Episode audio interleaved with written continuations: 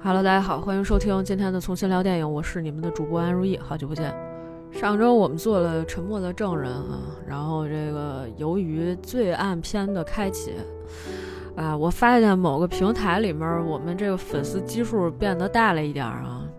还是有人很喜欢这种罪案题材，然后因为我觉得前一段时间做灵异做的有点多了啊，惊悚悬疑我们都做了，然后呢，哎，就想说跟大家聊一聊案子吧，反正也是我比较喜欢的一类嘛，就聊了聊。今天我们可能同样会聊一个案子啊，但是在开始我们今天这期节目之前呢，哎，先跟大家聊聊天儿哈，聊聊最近的一些片子。呃，跟大家说一说吧，我最近都看了一些什么？嗯，前一段时间有一个比较受期待的一部小成本的惊悚片儿，叫做《Bodies Bodies Bodies》，啊，中文译名叫做《尸体游戏》，啊，台湾有一个译名叫《天黑请毙命》。它其实是一个非常简单的这种类似狼人杀的形式啊，因为大家被困在了一个。别墅里面哈，人也比较稀少。然后呢，这玩游戏过程当中呢，哎，就突然之间死了一个人。那这很明显呀，这个基本上就是一个本格推理的套路，但是他并没有按照本格推理的这个呃套路去走哈，而是反其道而行之，变成了一个基本上属于狼人杀版的小时代。就是因为，就是。第一，大家不带脑子啊，这个人怎么被杀的啊？大家就是一片惊慌之中，发现，哎呀，你看这个又停电，啊，这车也开不开，狂风暴雨，人也送不出去，没法急救，打不通电话。总之就是一个荒岛模式，嗯，荒岛模式都已经变成这样了呢，还要这个大家投票表决，觉得哎呀，你看那谁谁肯定就是凶手，然后呢就一下子就把他给处决了，啊，这个带引号的处决哈，处决了之后呢，哎，这几个人还是会互相猜忌。于是姐妹之间开始了大乱斗，哈，互相揭老底，啊，攻心计什么都上了，但是呢，都比较狗血，就是反正我看这个片子的时候，脑子里面不断闪现出来的就是让我们一起发臭发烂啊，这个太难看了，太难看了，哎，我不知道这个导演怎么想的啊，但是这个确实是本来是这一个月里面比较受期待和关注的其中一部影片啊。没想到这么差，然后呢，这个我们公号前一段时间说了另外一个，呃，纪录片儿哈，这个纪录片叫做《汉默家族》哈，也是差不多，可能就是九月份的时候比较受期待的一部影片，Discovery Plus 出的，然后他们是在 HBO Max 上面播的哈，效果并不理想，因为基本上呢，可能声音大水花小啊，毕竟这个。我我觉得这个事情的影响力，还没有扩及到我们这一边来啊，还是有很多人其实不知道啊。国外炒得沸沸扬扬，国内呢一点消息都没有。其实他讲的呢，就是如果大家有印象的话，《Call Me By Your Name》里面除了甜茶，还有另外一个男主叫做 Army Hammer。这个 Army 呢，他其实家里面是一个富豪家庭哈。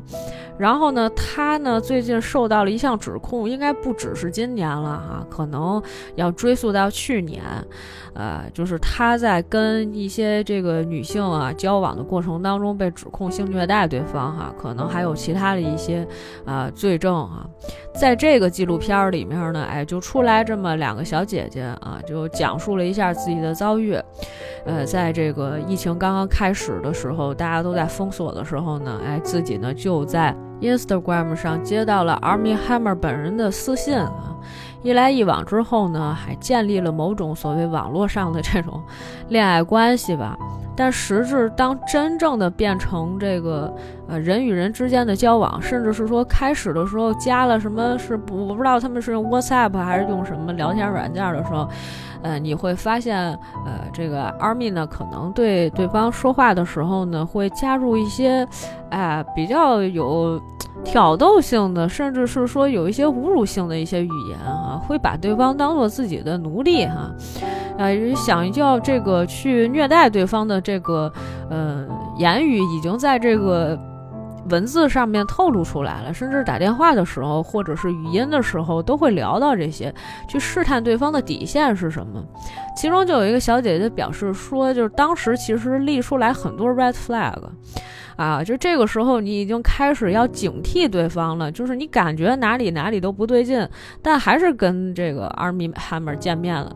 见面之后呢，就发生了一些不可言说的事情啊，比如说被绑在那儿哈啊，呃，长达三个小时的虐待。至于虐待什么什么具体是什么行为，他并没有在纪录片里说。但是呢，这个梨花带雨的，哭的也挺厉害的。反正呢，应该是有代理律师在进行起诉的这件事情，但是呢，他本身只是让这个 Army Hammer 呢可能蒙上了一些丑闻啊，但是呢，好像并不影响他事业的发展，因为今年年初的时候呢，有一部这个群星璀璨的呃这个推理片儿，叫做《尼罗河上的惨案》，大家应该听说过哈，可能很多人也去看了。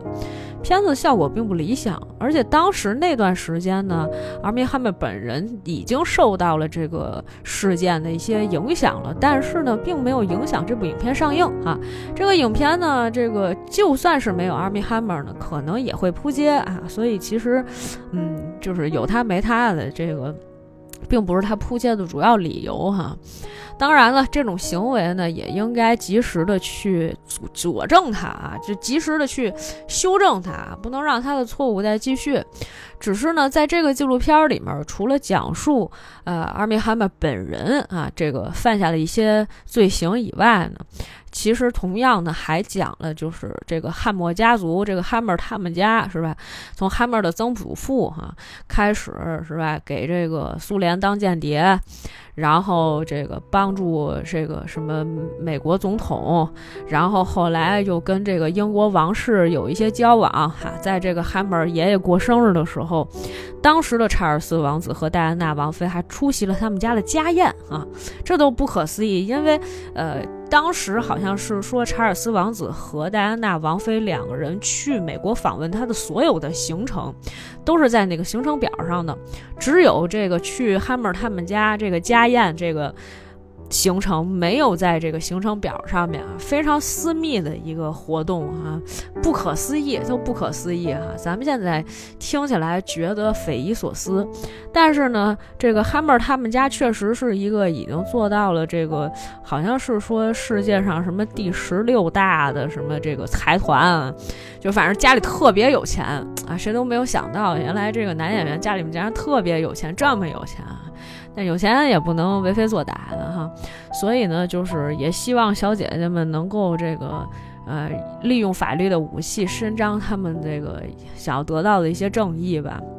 但是呢，本身之所以没有引起太大的水花呢，一个是大家可能本身对演员就不是很了解啊，大家也不粉他，他有电影就看两眼，没有电影也无所谓。最近阿米哈默的这个片子可能就每一部都在扑街，就真的是比较差哈，所以就是大家并不是很关注。另外一个就是真正关注这个事件的人呢，实际上就是大部分的信息大家已经都了解了，在这个纪录片里没有说出什么新意哈。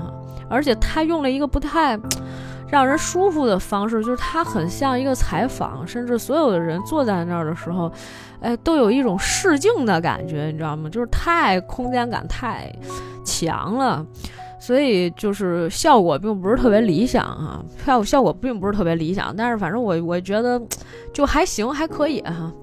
然后呢，再说另外两部片子，一个呢是泰国的这个导演纳瓦蓬塔荣瓜塔纳利的新片，叫做《速度与爱情》。这部片子呢，应该是今年北京电影节的时候已经展映过了，有一部分朋友已经看过了哈。呃，然后这个导演其实我原来挺喜欢的，因为他之前拍过了有一部影片叫做，呃，这个。呃，恋爱诊疗中啊，那部影片其实我还是比较喜欢的，但是导演的一贯的风格就是这个呃啊浪漫爱情哈，文艺啊，讲道理哈，有点小幽默哈啊，看上去其实比较舒服，但是它唯一的缺点就是节奏慢。虽然这部电影叫做《速度与爱情》，但是它本身呢并没有什么速度啊，甚至没有得到爱情。这片看着挺累的啊，一百三十二分钟，呃，有兴趣的朋友可以去看一眼啊。反正我是觉得有点累，呃，但是就是喜欢文艺片的，然后喜欢这个导演的，有一些人给他的一个评分还是比较不错的。呃，另外一部呢，《复仇少女组》啊，基本上就是一个网大的水准啊。哎呀，这个小女孩们其实演的都挺努力的啊，角色呢，说实话并不是很讨巧。其实主要还是因为故事里面的层次感并不是很多啊，包括它的这个反转也好呀，或者是它中间的这些啊来来回回啊，就是缺少了一些新意哈，呃，并不是特别有意思。所以我觉得大家可看可不看吧。所以你看总结下来啊，最近的一些片子啊没有让大家觉得。特别棒的，特别好的，所以就是翻了一些比较旧的一些片子。本来我今天是要讲这个汉尼拔的，后来呢，这个呃跟姐姐聊两句，姐姐跟我说说，哎，你知不知道汉尼拔那小说你看过吗？我没看过。汉尼拔有一个有两部，你知道吗？我不知道。哎，你知道汉尼拔还有一个前作叫《红龙》吗？我不知道。哎，我说算了，咱别讲这个这。再过一段时间，过一段时间，我们把这个部分给大家补上哈。但是今天呢，我们先来讲一部，哎，稍微的这个，呃，没那么复杂的一部影片哈。这部影片的名字呢，叫做《美国田园下的罪恶》哈。听起来名字有点长，有点复杂。但是呢，如果你看英文名字，你就简单直接啊，只给叫做《An American Crime》。这个影片的上映时间呢，或者首映时间呢，是在二零零七年一月十九号的圣丹斯电影节，呃。你说这个为什么它叫美国式犯罪？哈，就是就直译过来叫做美国式犯罪哈。因为呢，这个案件实际上呢，可能差不多是呃美国历史上针对个人犯下的最严重的罪行之一，所以它是一个比较典型的一个案子。虽然这个案子呢是根据一九六五年美国印第斯安纳州印第安纳波利斯的真实案件改编而成的啊，也就是这案件呢是一个六五年的案件。但是六五年的案件呢，放在现在来讲，仍然是一个比较严重的，甚至是说穷凶极恶的一个事件。呃，这跟我们上一次聊到的《沉默的证人》他的那种影响力是不一样的。这一次里面，受害人所受到的这种啊，这个罪行是十分的恶劣的，而且呢是非常的让人难以接受的。所以我们今天特别来聊一聊这个案子啊。首先啊，我要跟大家声明一点，在这个电影开始之前呢，有这么两段话。这两段话是：The following is an interpretation of events based on Benny Swisky versus the State of Indiana, 1966。啊，这个以下所有的这个内容是根据1966年啊美国政府控告巴尼泽夫斯基的案件啊。改编而成的，或者是他用的是 interpretation 哈，那就是说基本上是翻译过来的。也就是说呢，这个电影基本上是还原了所有的这个事件里面的内容。Old testimony comes from court transcripts，也就是说。这个案件里面涉及到一些庭审的部分啊，庭审部分里面的证词全部来源于法庭原来的这个记录啊，所以呢，实际上呢，这里面基本上属于啊，就是还原了啊状态，就是法庭上面的一些情况。所以呢，这个故事结构是什么样的呢？开始的时候呢，是一段受害者。这个叫 Selvia 的女孩的一段自述啊，讲的是说，哎，我的呃是一个很喜欢去这个嘉年华，就是游乐园嘛。很喜欢去游乐园的一个人，我的父亲在游乐园工作。Jenny 和我是很幸福的孩子。他说我最喜欢的就是旋转木马，虽然旋转木马哪儿都去不了，但是是你觉得最安全的一个地方。紧接着啊，进这个法庭啊，是法庭里面的戏，是在一九六六年印第安纳波利斯的法庭上啊，就是这个紧接着 Sylvia 说，接下来就是我的故事是 Sylvia 自述，但是实际上呢，这个故事呢实际上是分为啊两部分，或者说我们可以叫做一部分。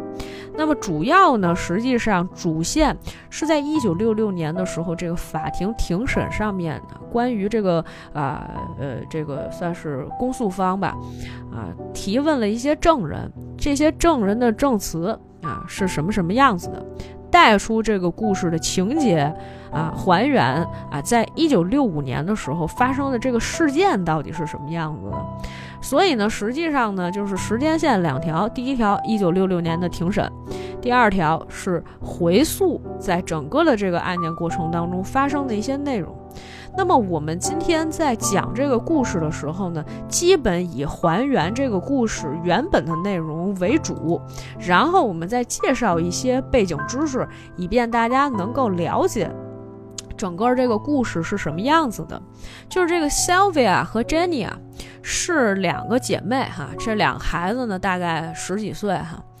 他们两个人呢，在这个一九六五年的时候呢，哎，这个他们的这个父母啊，父亲呢叫做 l o u s t e r 然后呢，母亲哈叫做 Betty。这两个人呢，他们俩呀，之前呀是这个经济情况，就家庭里面的经济状况呀比较拮据，比较窘迫，所以呢，就是生活一婚姻生活一直不太好啊，一直分分合合的。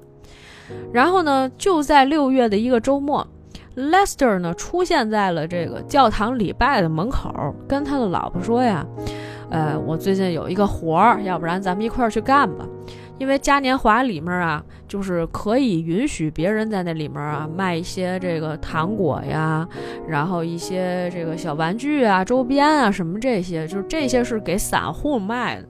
他说：“咱们呢去跟一个嘉年华的这种巡演，在这过程当中呢，咱能挣点钱。”当时呢，Betty 有点犹豫，因为两个孩子呀就经常没人照顾。我们在这个电影里面其实看到的，他们家里面这个 Lincolns 他们家呀只有两个孩子，呃，但是呢，在这个真实的案件当中啊，就是其实呢，Lincoln 他们家里面好像一共是，呃，五个孩子啊。这五个孩子里面呢，啊，有两个是这个 Daniel 和 Dana，那这俩人呢，啊，就是，呃，一个哥哥一个姐姐，比 Sylvia 稍微大一点，大个两岁。底下呢还有一对双胞胎，就是 Benny 和 Jenny 哈，就他这么独一份儿啊，独一个儿。然后呢，这个家里面的男孩呢，有的时候呢会帮助呃父母来跟他们一块儿去嘉年华啊啊卖一卖什么糖果呀、小熊啊、饮料啊、啤酒啊之类的，是吧？挣一些贴补一些家用。然后呢，这个其实啊，嗯。这个这个这个 Sylvia 也是很懂事儿的啊，有的时候呢做一些这个帮人看看孩子，是吧？啊，这个送送报纸啊，是不是？呃，而且帮朋友啊什么的，这个搞一些活动啊之类的，反正呢就挣一点儿呃零用钱，也能贴补一些家用。但是本身呢是一比较乖的孩子，你嘉年华这种你就不能带他去。然后呢，Jenny 呢是行动不便。小的时候呢，因为生病啊，导致落下了这个小儿麻痹啊，他这个腿呀有一些问题，所以他经常呢不能自由的活动啊，要可能出门要这个坐轮椅啊什么之类的，所以呢就把这两个小女孩就说这个咱们得留在这儿，一般情况下呢可能会放在亲戚家。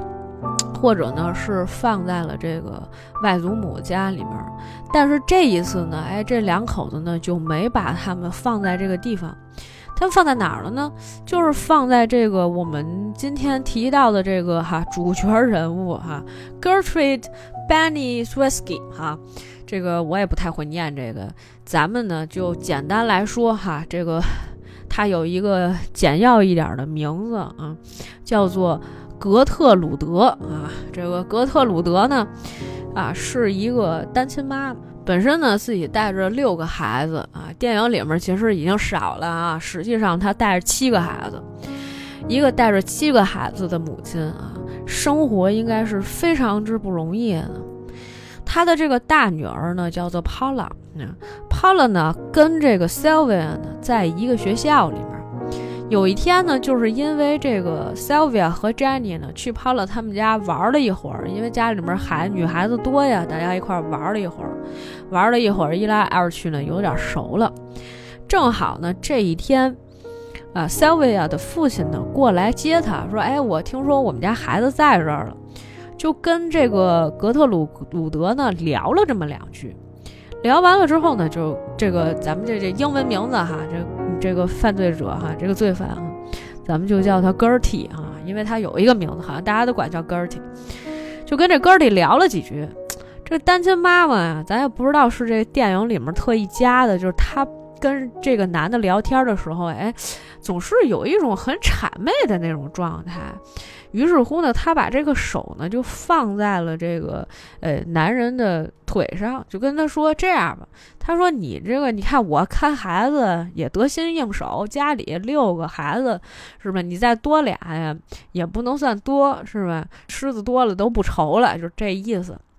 说你呢每周给我二十美元是吧？哎，我就帮你把孩子给看了就得了。”哎，这大哥一想也行，是吧？哈，呃，于是乎呢，这个当时啊，Lester 呢，哎，就没多想，就想说，那行吧，把孩子就送这儿吧。跟媳妇儿一商量，说行，可以。我们呀，这个过俩礼拜就回来，是吧？然后先给了支付了一个星期的这个钱啊。于是呢，大家就开始了这个生活哈。但是呢，首先呢，我要跟大家介绍一下这个人物关系啊，在这个电影里面啊，它有点复杂啊。首先，这 Gertie 啊，她是一个单亲妈妈，而且呢，她其实那个时候呢，也才三十几岁哈，差不多呢，就是在十六七的时候就生下了第一个女儿，就大女儿 Paula。这后面呢，还有二女儿 Stephanie 十五岁，John 十二岁，Mary 十一岁，Shirley 十岁，James 八岁，还有 Dennis Lee Wright Jr. 一岁啊。虽然三十六岁的年纪，但是呢，哎，生了已经六个孩子了啊。这是一二三四五六七啊，已经七个孩子了啊，维持了三段都不完满的婚姻啊，这是在这个一个百科网站上面说的啊，咱不说是哪个网站了。然后呢，这个问题就来到这一边呢，就是说这个 Gertie 呢，当时还有一个不争气的男朋友。她这男朋友啊，还是年轻时的 James Franco 演的，弗兰兰演的。这人现在的戏基本上应该是都会被删掉的啊。呃，弗兰兰就演一个那种纨绔子弟，也不算纨绔子弟吧，因为也没钱啊，动不动的呢就第一躺到了女人的温柔乡里面，跟人家啊是吧眉来眼去，占占便宜是吧，上个床。第二呢，就过来找女人要钱。伸手就要钱，吃起来软饭啊，一点都不带心软的啊，说什么是什么。于是乎呢，这个 Gertie 呢，可能也是心软，哎，这个女的呀，这这太有问题了。反正呢，就是直接呢就把自己手里的这个钱呢，一下子就全给了她这个男朋友了，安迪吧。都给安迪了啊！你给了安迪，这个家里面就开始揭不开锅了呀，是吧？揭不开锅了怎么办呢？还得让女儿呢去这个打工。这个 Paula 呢，哎，就喜欢这个，就是这必须得出去打工才能呢贴补家用。这个家里面呢，哎，我们刚刚说了这几个孩子的情况，反正有一个呢还嗷嗷待哺，就是那种小婴儿啊，走哪儿都得抱着。剩下几个孩子呢，都还在上学。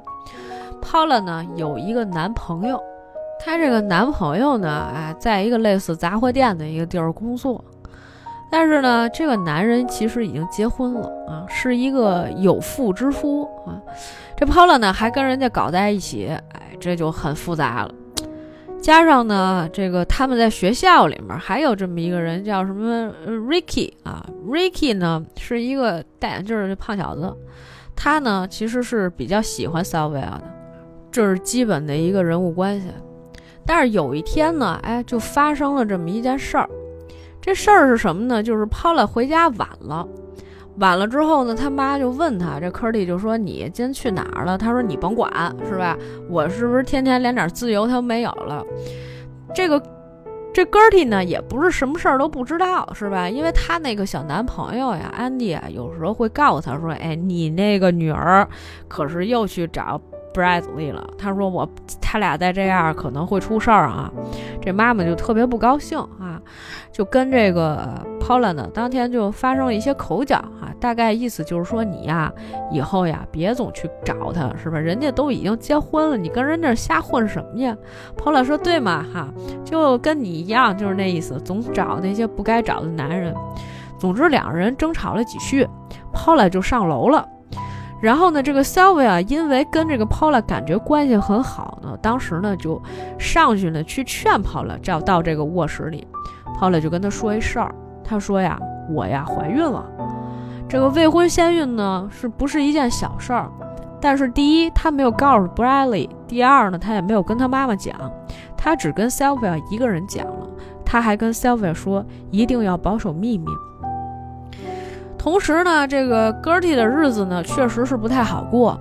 在过了一周的时间之后呢，他并没有在信封里面收到这个 Sylvia 父亲给他寄来的，就是又过了一个星期了。你不是他跟我说每周二十块钱吗？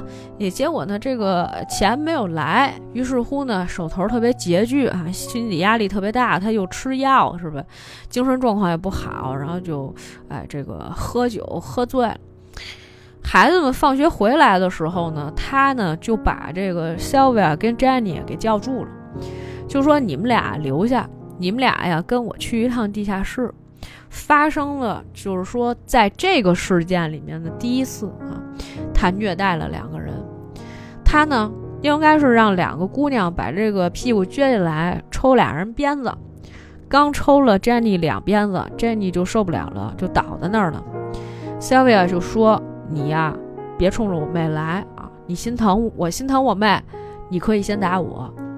于是乎呢，哎，这俩人呢，哎，就是轮流的被打，但主要被打的是 Sylvia。但是呢，哎，这个还是说两个姐妹之间呢，还是会互相的去劝慰对方，就是说哎呀，爸妈可能过一段时间就会把这个钱打过来了，但是呢，可能这个钱呀，并没有打的这么及时。有一天晚上啊，就是大家这个都在学生嘛，有时候晚上会出去参加一些派对。正好呢，这个 Sylvia 在闲逛的时候呢，看见 Paula 和 Bradley 在一个角落里面说话。Bradley 呢，觉得最近这个 Paula 实在是太粘人了，于是呢就想把她推开。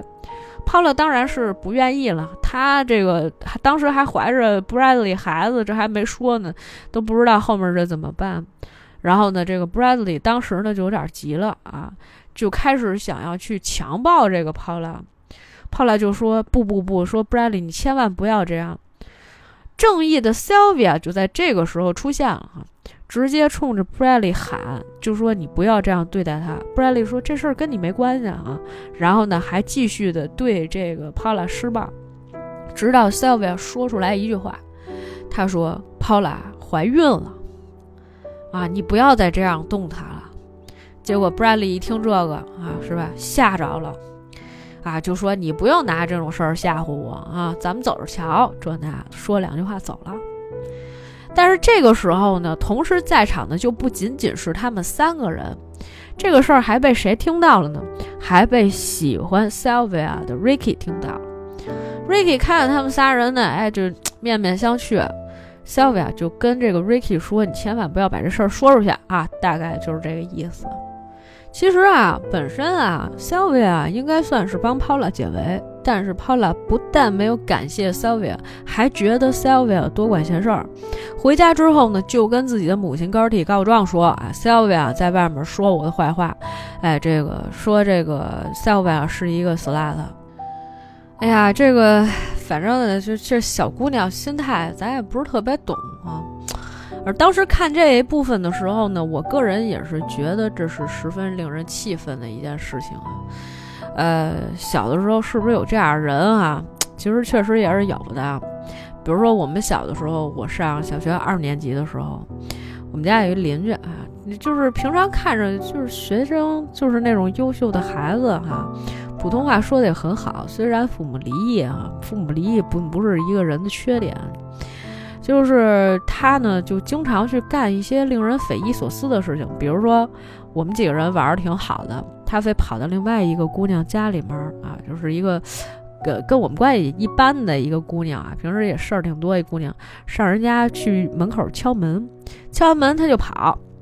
跑了之后呢，哎，然后呢，最后呢，这个人家家里面奶奶出来了，哎，找来找去，发现，哎，就你们几个小姑娘在那玩儿，那肯定是你们干的。这姑娘，哎，倒打一耙，上来先说我和我另外一朋友，我们俩都傻呀，就说，哎呀，就是他们干的，他们过来敲门，然后恶作剧，我让他们不要这么干了，然后他们不听，哎。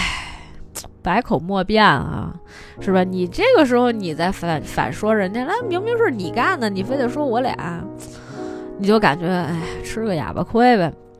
肖维亚可能寄人篱下，而且自己的父母又没有及时的把这个看孩子的钱，是吧，交过来，哎，两个人呢确实也是有点不太舒服。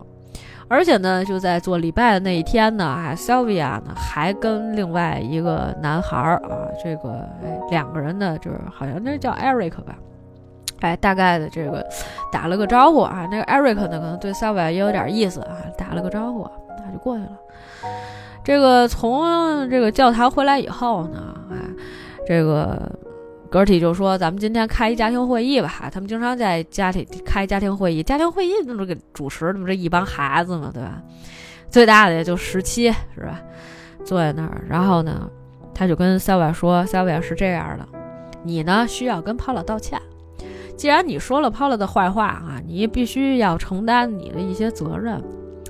s 维 l 说：我没说过呀。”格尔蒂呢，当时不依不饶啊，就说你既然说了这个我女儿坏话是吧？就跟 Paula 说这样吧，你可以任意惩罚她哈，你怎么惩罚她都行啊，是吧？既然她对你做了这样的事情，啊，你有这个啊权利啊去惩罚她。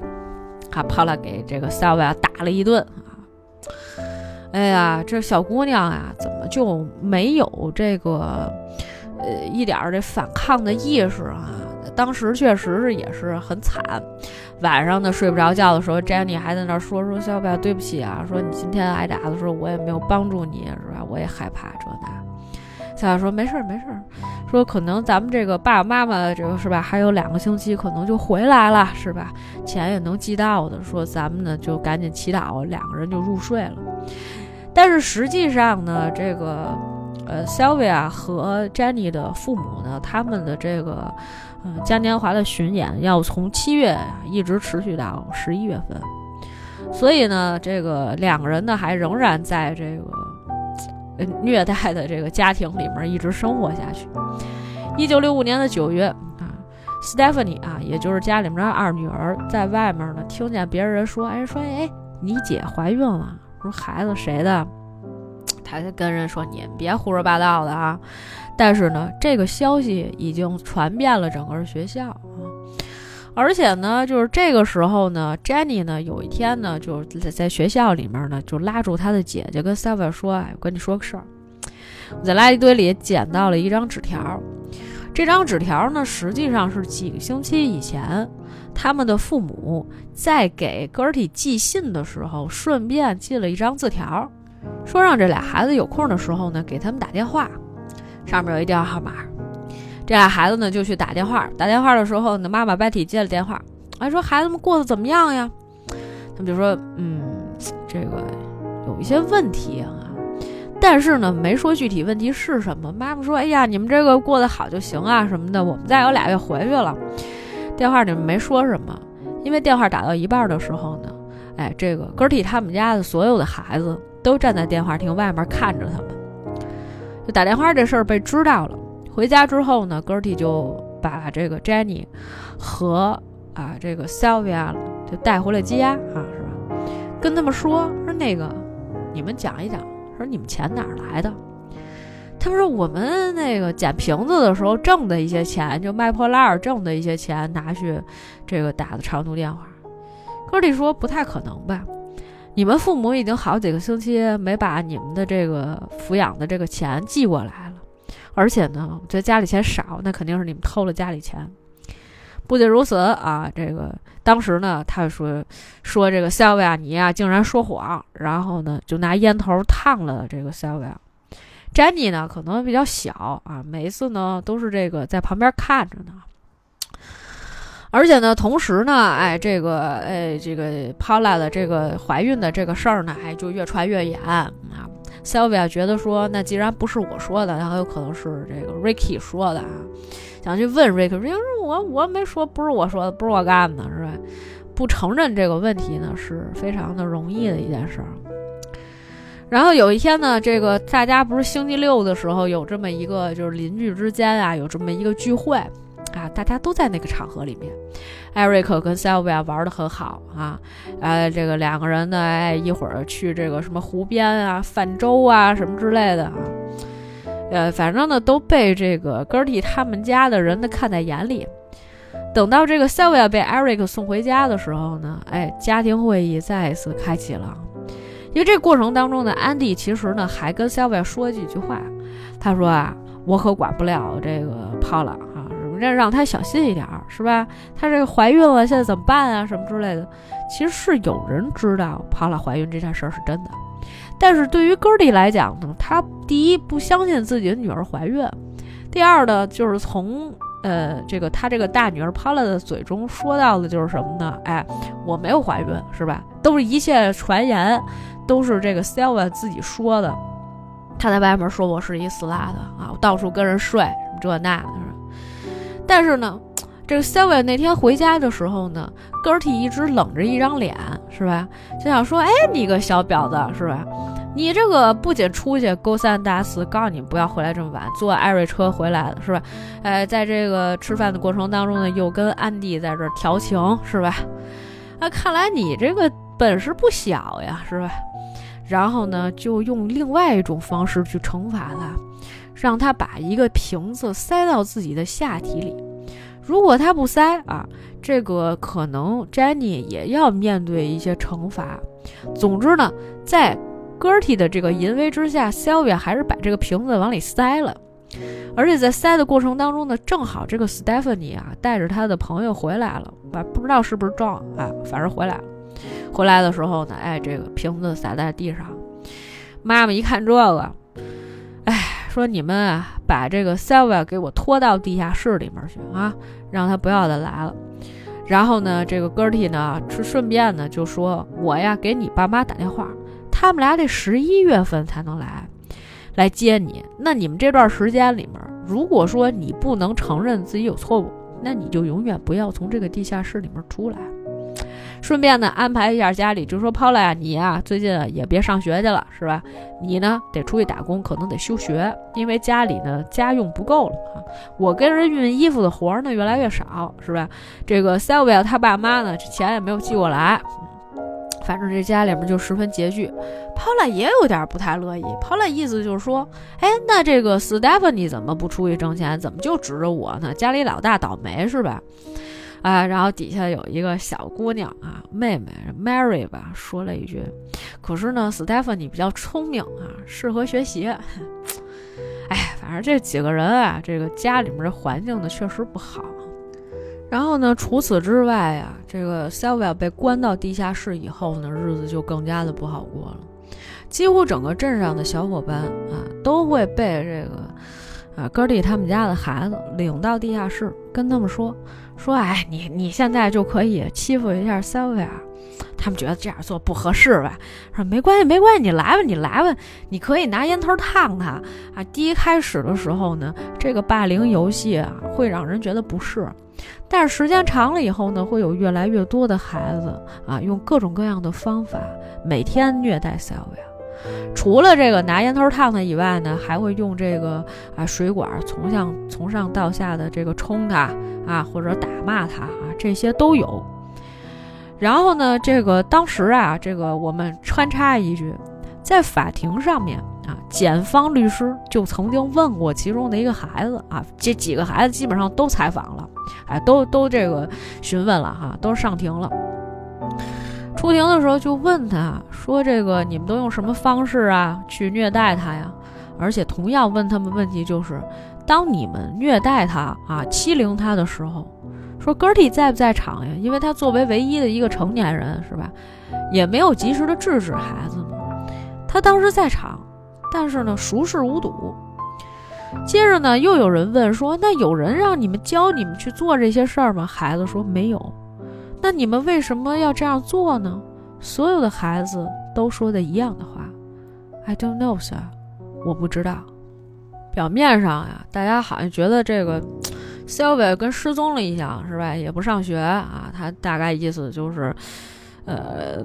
Gertie 也会说啊，我也不知道他去哪儿了，是吧？他是不是进少管所了呀？因为这孩子是吧，太浪荡了，我也不知道他在哪儿。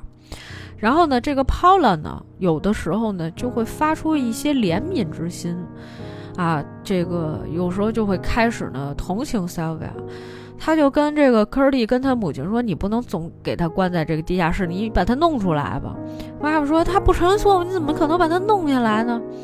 哎，这个母女之间呢又吵了一架，哥弟呢就赶紧给这个去楼下呀去看看 Sylvia，给他呢，哎擦擦身体啊，是吧？擦擦嘴唇啊，就干一些没有用的事儿。但是这孩子始终没有放。同时呢，他还跟这个 Sylvia 哭诉说：“哎呀，你看，哎呀，我带大这个。”好了多么不容易啊，是吧？他说：“我像你们这么大的时候把他生下来，后来又有了 Stephanie，又有了 John，又有了这些孩子，我这特别不容易啊！我这个那，我每天养这么多孩子，跟那哭。但是这个时候的 Sylvia 已经没有任何的这种体力了。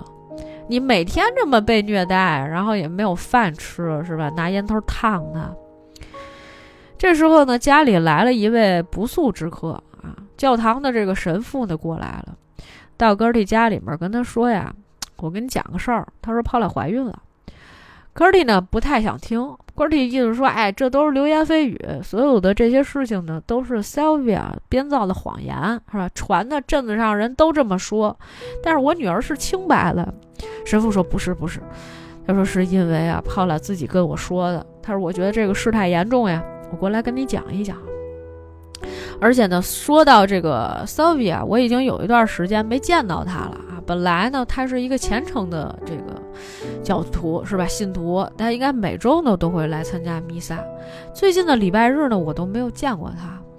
然后这时候 Gertie 就开始编造谎言，他说：“哎，我联系过他爸妈呀，他爸妈从来不给我回电话，接电话接不通，我给他们写信，他们也不回，是吧？”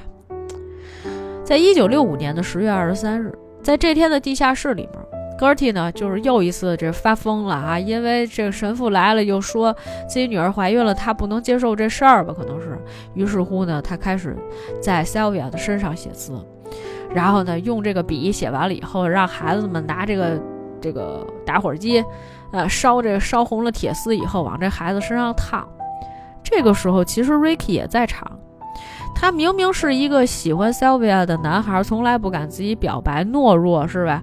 然后呢，他站在那儿看着 Gertie 去对 Sylvia 施暴，甚至是 Gertie 最后跟他说：“说 Ricky，你你来写，我写一半了，你来写。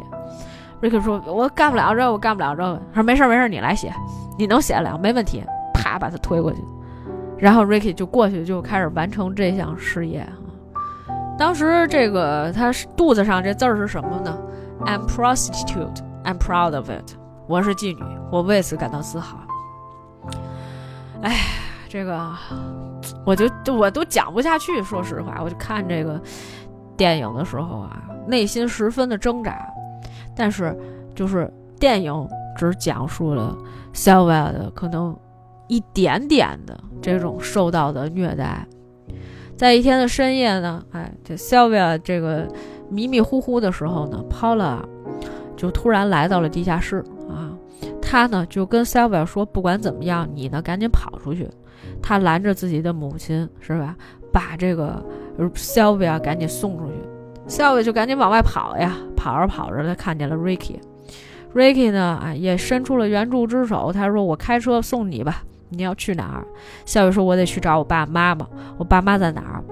于是两个人哎开了一夜的车啊，终于开到了父母嘉年华那地儿啊。父母一见孩子这是怎么了呀？把孩子一放那儿，然后他给爸妈看，说：“你看我，他我身上还有刻的字，是吧？”哎呀，这个妈妈心疼的孩子都说不出话来。爸爸说：“怎么会这样？”他说：“走，咱们回去找他们去。”当时呢，Sylvia 还在那说。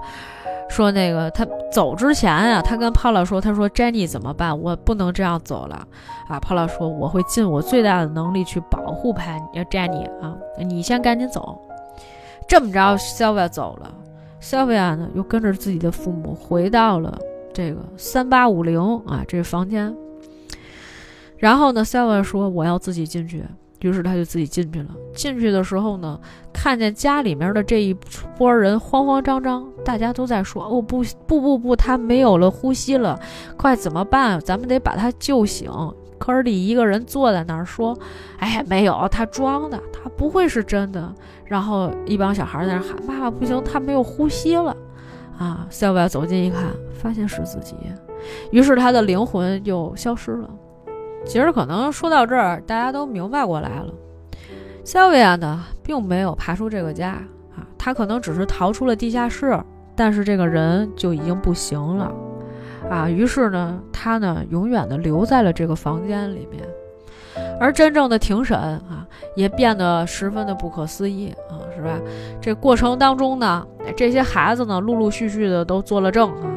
然后最后呢，这个等到这个警察来了的时候呢，啊，这个当时啊，他这警察问 Jenny 说发生了什么事儿，Jenny 说带我走，我会告诉你所有的事情。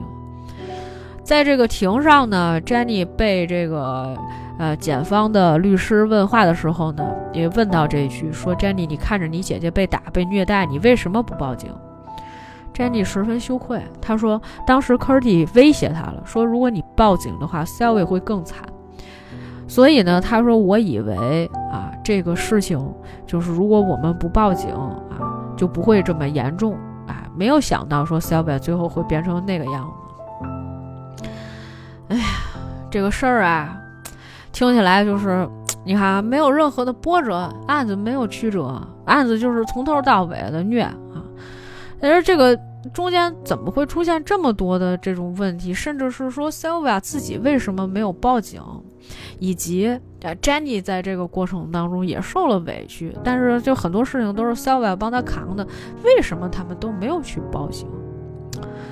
哎，如果这个真的分析起来吧，有一个原因是因为这个成年人啊，他具有一定的威慑力。我不知道我上次啊是不是讲过这个问题啊？就是以前我们经常会讲这个问题，就成年人啊，有时候啊，在这个孩子的心目当中呢，他是一个具有权威性的这么一个人物或者是角色，所以当他说出来一句话的时候，你会拿他当做就好像上帝啊这样的一个神职视角的人说出来的这话一样。你说有的时候你觉得他说的话你没有违背他的理由，所以为什么有的时候就是。你会觉得说，我们现在可能会觉得说，孩子有一些反叛的意识是正常的，或者是说他有一个思辨的逻辑，啊，是非常的让人欣慰的。他不能一味的遵照着你的这个，不管是他的长辈也好，他的这个老师也好，是吧？哎，或者是其他人的这个指导去做一件事情，他必须要自己有自己的想法和逻辑，你必须要按照这样的一个呃。步调去走，你才能最终成长成为一个完整的人啊！至少你是这个在思想上面是一个独立的人。但是呢，在孩子的心目当中呢，他就不是这样的一个。甚至是在后期的时候呢，Sylvia 已经不算是一个，就是我觉得他们已经不拿 Sylvia 当个人了。你这个他他被绑在什么这个家里面的柱子上，或者是当这些人一个人踢他一脚的时候，这跟动物有什么区别呀？是吧？他就完全不是一个行为有正常行为能力的一个人了。整个审判啊，进行了二十四天。Gertie 呢是最后一个出庭的。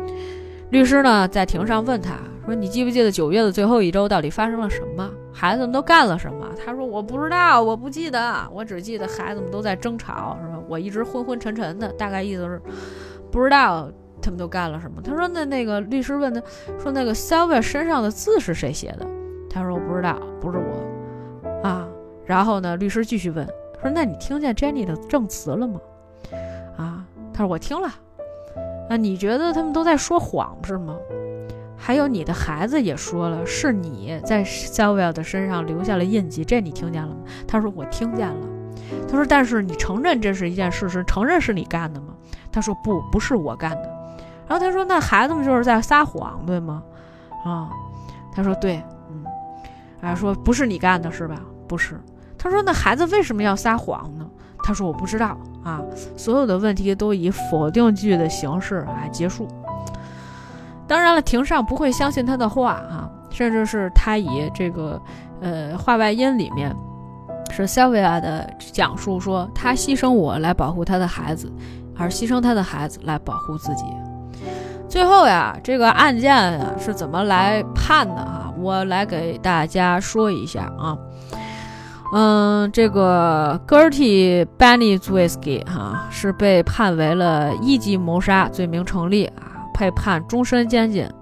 但是呢，他这个一九八五年的时候呢，啊，就这个被好像是可以假释啊，可以出来了啊，被关了二十年。Paula 呢，犯有这个二级谋杀罪名啊，这个应该是在六六年吧，六六年进的监狱吧，啊，七二年就放出来了，坐了六年牢。然后呢，这个帮凶里面就是有一些邻居啊，有一些邻居是帮凶，什么 Hobbs、Hubbard，还有 John 啊，也被呃送到了这个这个印第安纳的这个改教中心里面去了哈。而且当时我好像看见有一个说法是说，这个壮好像是他们这个劳改所里面少管所里面最年轻的孩子。后来这个壮去干嘛了？壮去当了一个神父。用 Sophia 的语气来说，他可能会讲述一个自己的故事。这点挺有意思的哈，有些人啊，最后如何能够脱罪，或者是说摆脱这个社会对他的一些，呃，这个指责啊，他最后就会变成一个神父。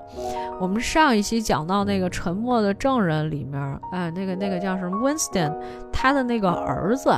是不是最后不是也去当神父了吗？就说，哎呀，我跟你讲一下我爸爸说了什么，但是我爸爸说的只是他的角度和观点，并不代表我的个人观点，是吧？我来是因为你想见我爸，但是没见成啊。我呢，作为这个，呃，这个凶手他这个家里面家属，哎，我就当代表，我过来见一见你，我来 comfort you 一下啊。哎，这是至于说能不能真正的安慰到你另外一个问题。你说啥是啥，我就在这被骂。我就当一个这个工具人就得了，哎，就是，所以他们也会讲自己的故事啊，每个人都会讲一段自己的故事。你看他们这种就是，呃，虽然你在庭上说谎是吧？那你要认罪啊，可能被判的刑罚会少一些是吧？但是呢，就是他这个不认罪这种事儿呢，对于陪审团来讲，就是你这就执迷不悟啊，是吧？行为恶劣。但是呢，他确实也是因为家里面这个，呃，是吧？这个养孩子们，压力太大了。我觉得当时，呃，电影啊拍的时候，当这个，呃，Gertie 进到这个监狱里面的时候，他好像看见了 Sylvia 坐在了他对面。这个时候，他跟 Sylvia 说一句 “I'm sorry”，啊，这个话呢，我觉得就不可能在他身上说出来。虽然我没有看到庭审的画面大概是什么样子的，但是呢，最近一段时间，因为刚才看了《红龙》嘛，是吧？然后呢，前一段时间又看了各种这个罪案啊。通常情况下呢，凡是这种施暴者，他对于真正的死者是没有这种愧疚感。如果他有愧疚感，他就会当庭承认这个事情是我做的。哎呀，我后悔，我难过，是吧？认罪就得了。他既然不认罪，是吧？那就说明他并没有忏悔的意思，所以他也就不会跟这个受害者，甚至是受害者的家属去道歉。我们讲一个就是比较真实的例子，虽然这个例子呢就是有一些遥远，但是呢，这个罪犯呀总是有一些这种变态的心理，虽然咱不知道为了什么。我想起来之前有一个纪录片叫做《寻找影影》，我不知道大家有没有看过。那个片儿呢也特别虐心，是当时这个咱们有一中国留学生啊，叫张莹莹，大家应该对这个人有点印象。他呢失踪了几天，失踪了一个星期，失踪多长时间以后呢，这个引起了社会各界的这个热烈的反响啊，而且新闻也报道是吧？事情闹得很大。她的父母和她的男朋友啊，从中国远赴美国啊，到了美国来这个去找寻她的一些踪迹，但是始终都没有找到。于是呢，那一段时间里面呢，大家为了这个安慰莹莹的父母和她的男朋友啊，也是为了扩大影响力，他们呢会举办一些这种。哎，这个这叫啥呀？我也不懂，这个这叫啥会呀？反正呢，就是目的呢是希望大家能够啊帮莹莹祈福，然后希望大家能够找到她，然后呢就每天有这个游行的这个队伍是吧？大家一起，呃，这个就算是一个类似集会吧，是吧？然后在这游行的过程当中呢，就有这么一对小情侣，这个男的呢就对他的女朋友说这么句话：“你看，这些人都是为了我而来的。”这就是那罪犯，这就是那罪犯。他每天坐在那儿，他看着这些人，哎呦，要找莹莹，他可高兴了啊！他非常兴奋，他甚至觉得，哎呀，你看，我默默无闻了一辈子，现在终于有人是吧，能够重视我一下了啊，是吧？这感觉不错啊，这感觉不错，挺好，挺开心的。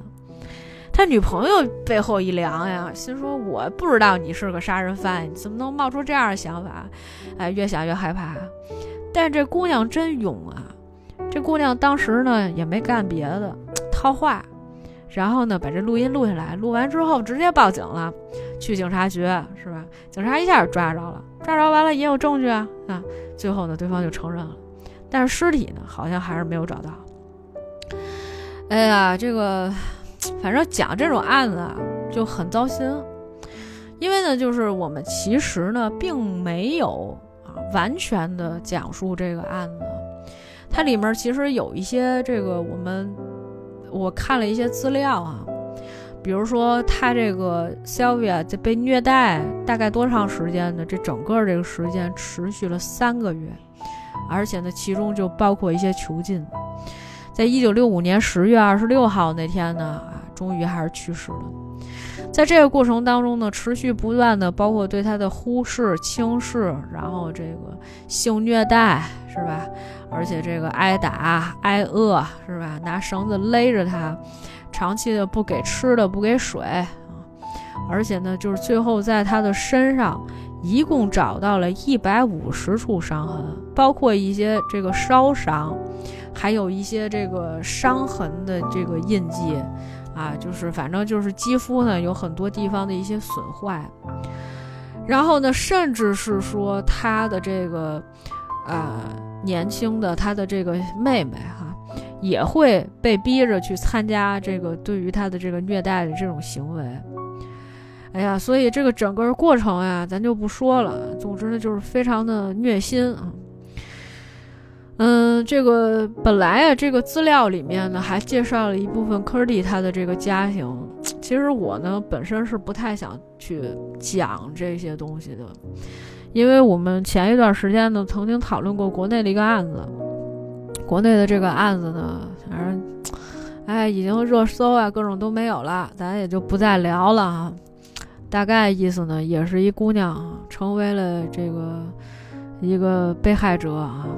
已经丧生了，但是呢，当时我们在讨论这个案子的时候呢，这个做律师的朋友呢，可能会从一个比较理性的角度去分析啊，甚至是说从这个犯罪心理学的角度去分析，说这个罪犯为什么这样犯下了这种罪罪行，是吧？他到底是什么样的人啊？他的精神是不是有问题？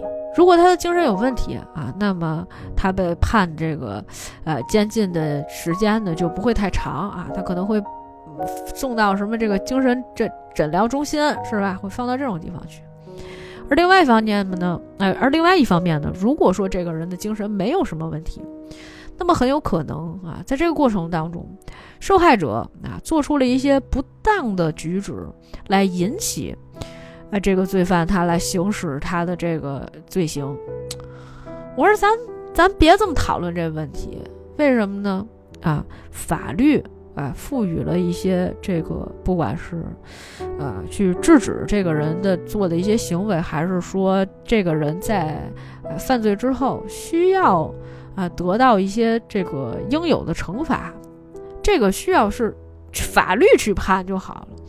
作为一个普通的公民，我们肯定是可能第一是站在受害者的一方，啊，去想说，哎，这姑娘真惨，是吧？受害者的家属应该怎么面对？因为好像是一个九五后，不管这个孩子做出了什么样的事情，但是罪不至死呀，对吧？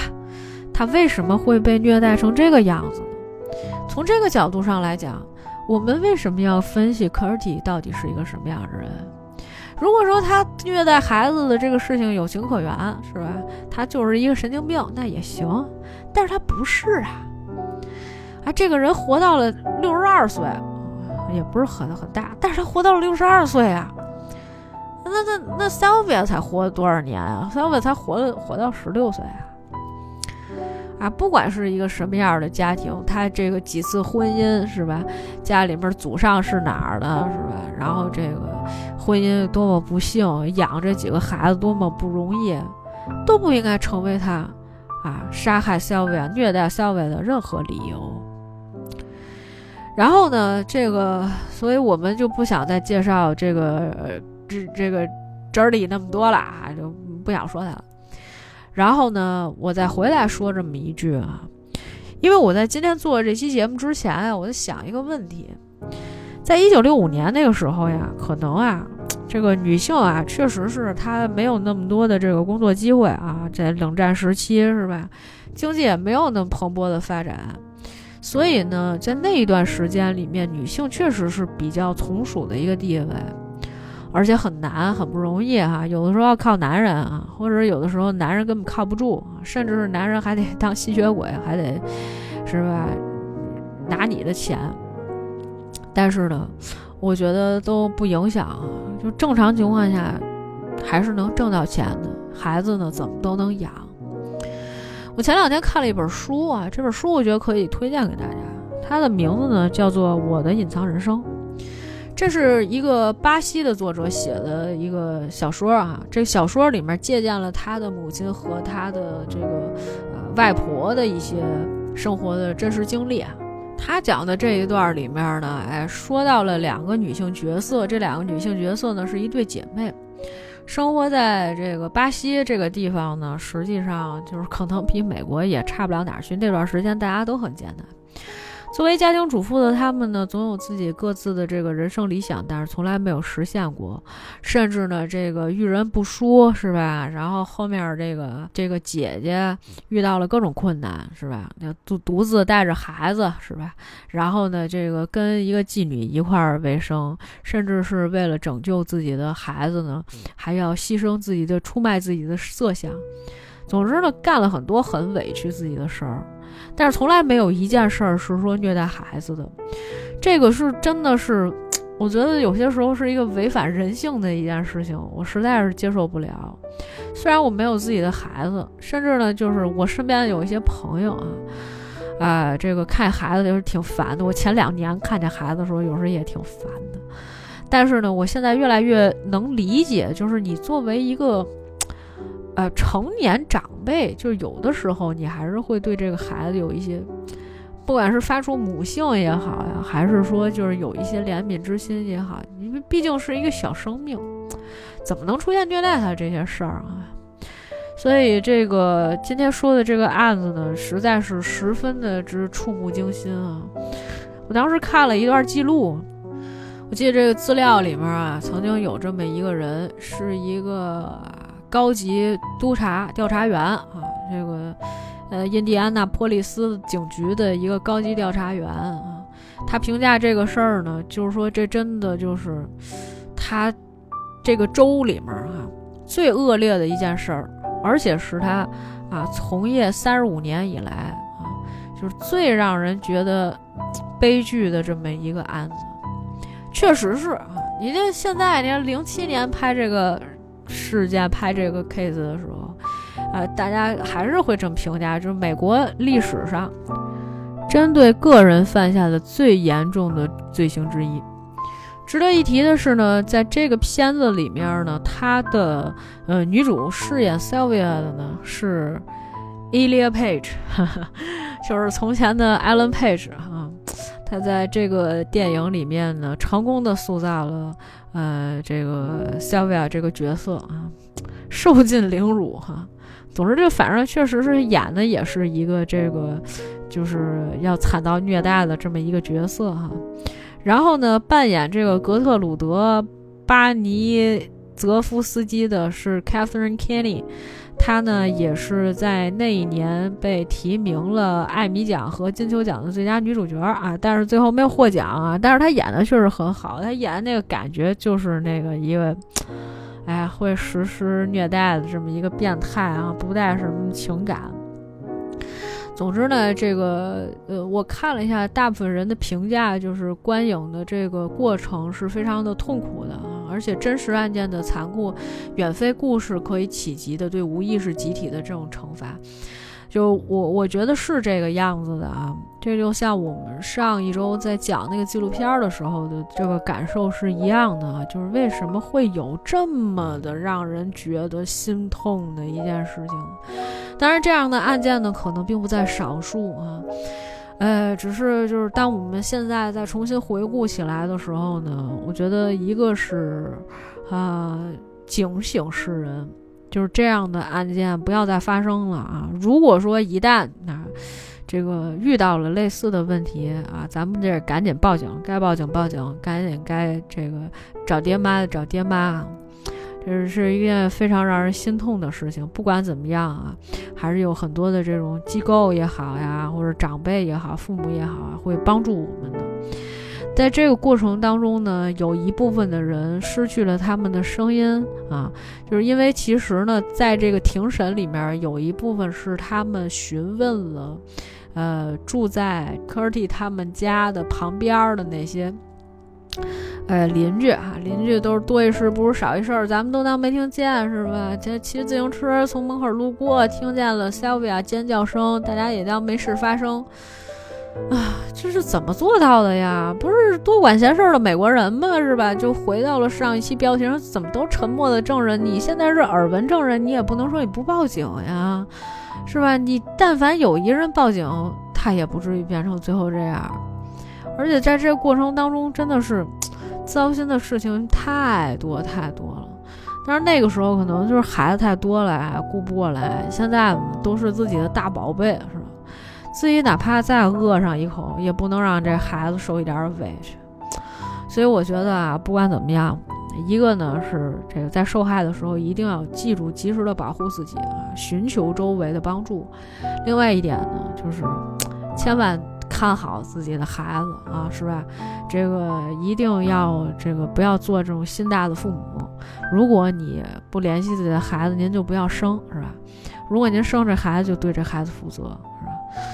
哎，反正说了这么多，就今天这期就先这样吧。我们先把它结束掉。最近这段时间里面呢，可能确实是我也不知道就是该讲什么了。想讲一点甜一点的东西，不知道大家有没有人愿意去听哈。呃，还是这样啊，希望大家能够多给我们评论留言和我们互动，然后呢，说一说你最近在看的片子，或者你比较喜欢的片子，可以推荐给大家。也许下一次呢，我们就会在节目里面给大家跟大家来聊一聊。同时啊，你也可以在这个喜马拉雅、小宇宙、网易云、QQ 音乐，还有泛用型播客 Podcast 收听我们的节目。同时，欢迎你在微信里面搜索“重新聊电影”，找到我们的公众号啊，这个关注起来是吧？和我们积极的互动。因为有的时候呢，公众号里面可能会写一些啊，不会在这个节目里面说到的一些啊片子，或者是说一些剧集啊。好了啊，今天就先这样吧，感谢大家的收听，我们下次再见。